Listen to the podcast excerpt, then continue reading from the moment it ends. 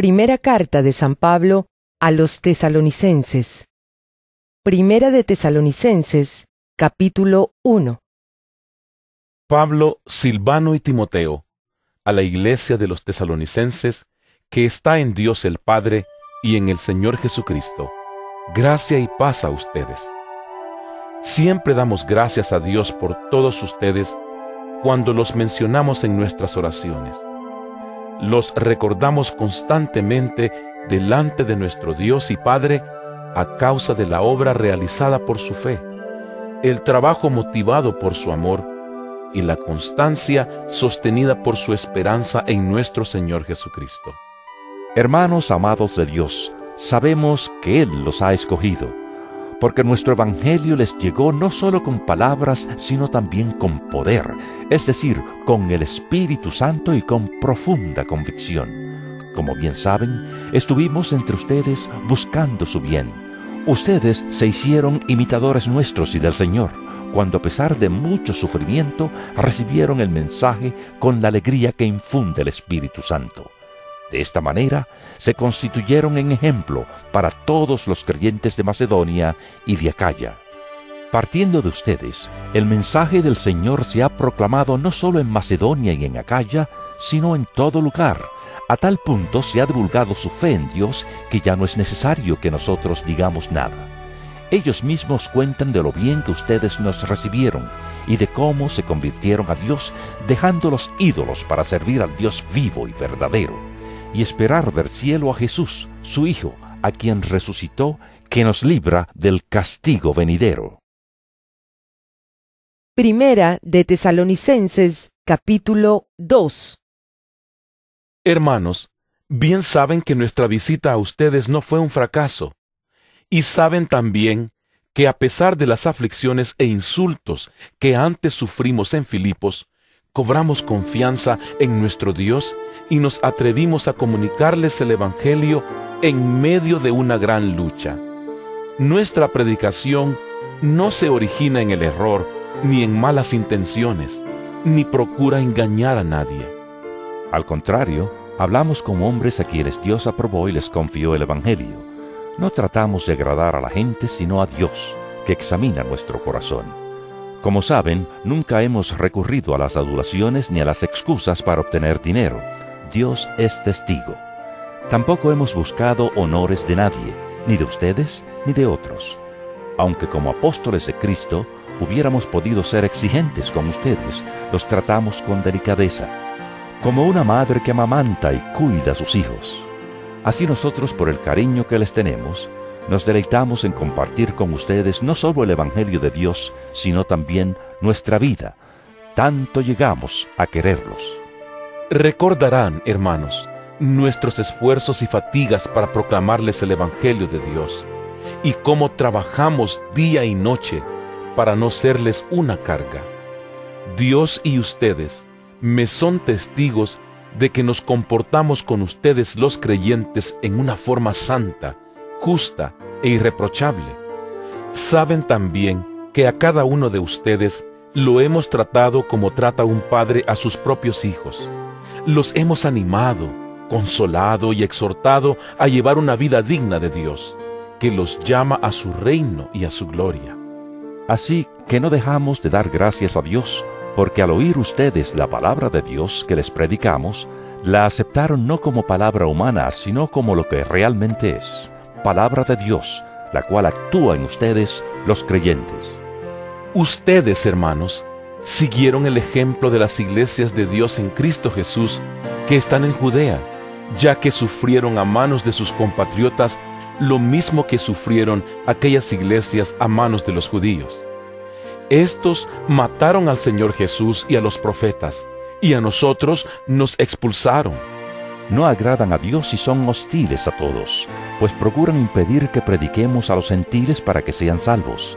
Así en todo lo que hacen llegan al colmo de su pecado, pero el castigo de Dios vendrá sobre ellos con toda severidad. Nosotros, hermanos, luego de estar separados de ustedes por algún tiempo, en lo físico, pero no en lo espiritual, con ferviente anhelo, hicimos todo lo humanamente posible por ir a verlos Sí, deseábamos visitarlos. Yo mismo, Pablo, más de una vez intenté ir, pero Satanás nos lo impidió. En resumidas cuentas, ¿cuál es nuestra esperanza, alegría o motivo de orgullo delante de nuestro Señor Jesús para cuando Él venga? ¿Quién más sino ustedes?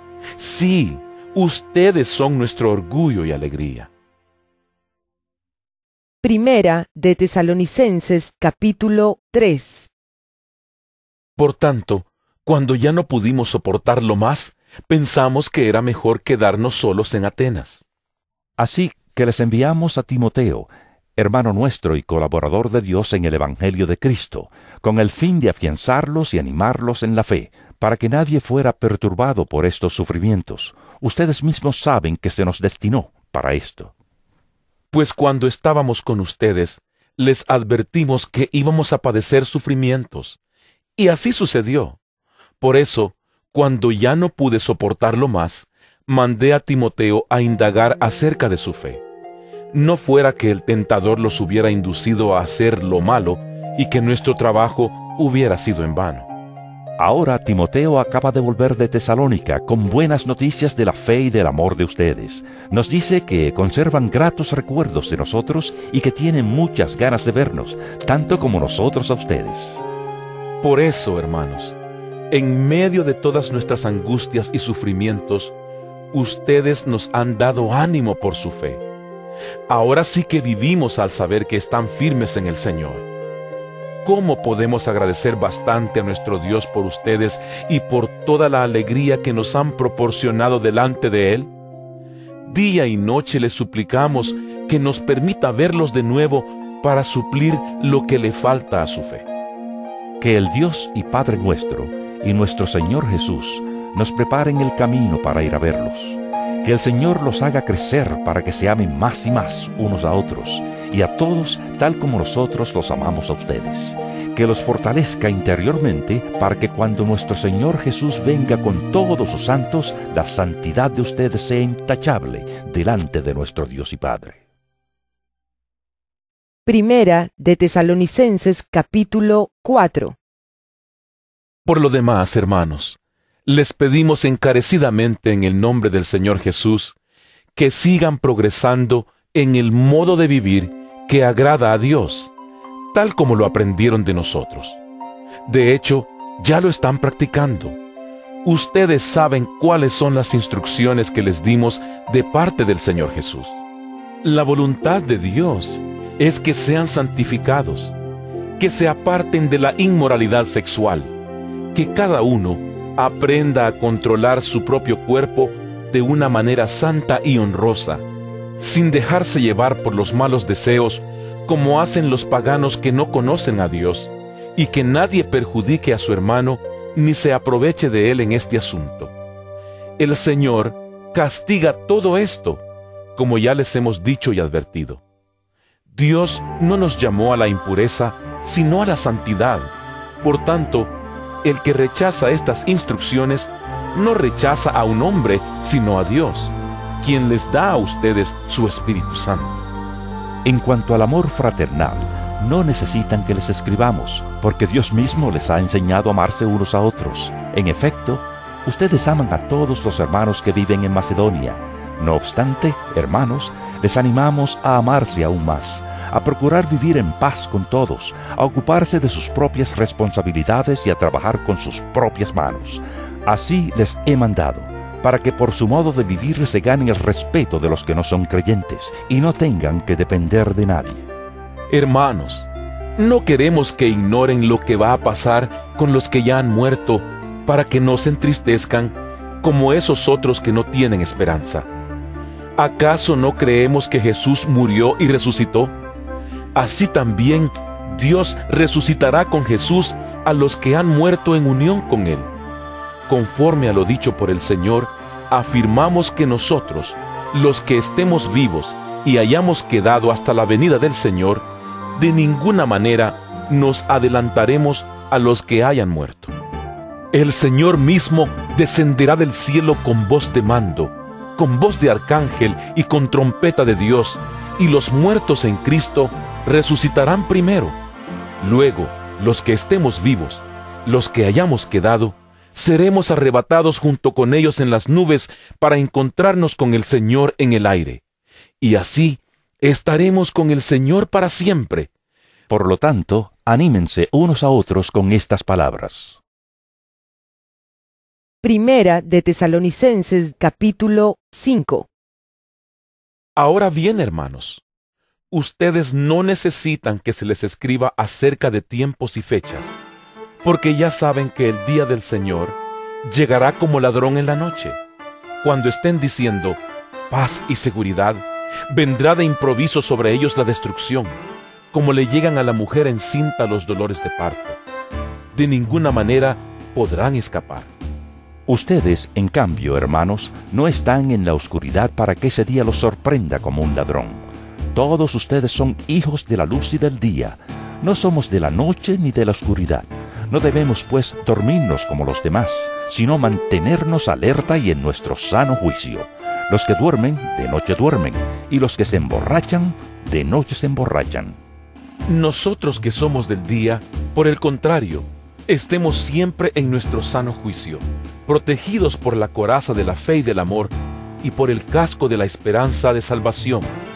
Pues Dios no nos destinó a sufrir el castigo, sino a recibir la salvación por medio de nuestro Señor Jesucristo. Él murió por nosotros para que en la vida o en la muerte vivamos junto con Él.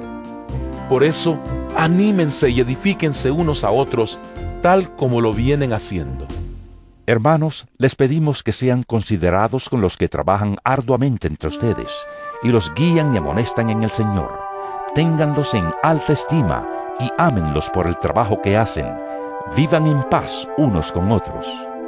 Hermanos, también les rogamos que amonesten a los holgazanes, estimulen a los desanimados, ayuden a los débiles y sean pacientes con todos.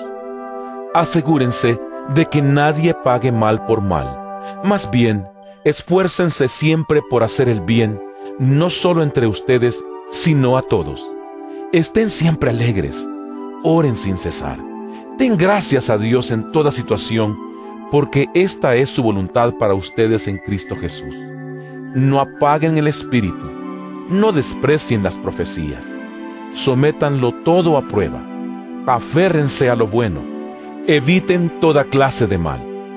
Que Dios mismo, el Dios de paz, los santifique por completo y conserve todo su ser, espíritu, alma y cuerpo, irreprochable para la venida de nuestro Señor Jesucristo.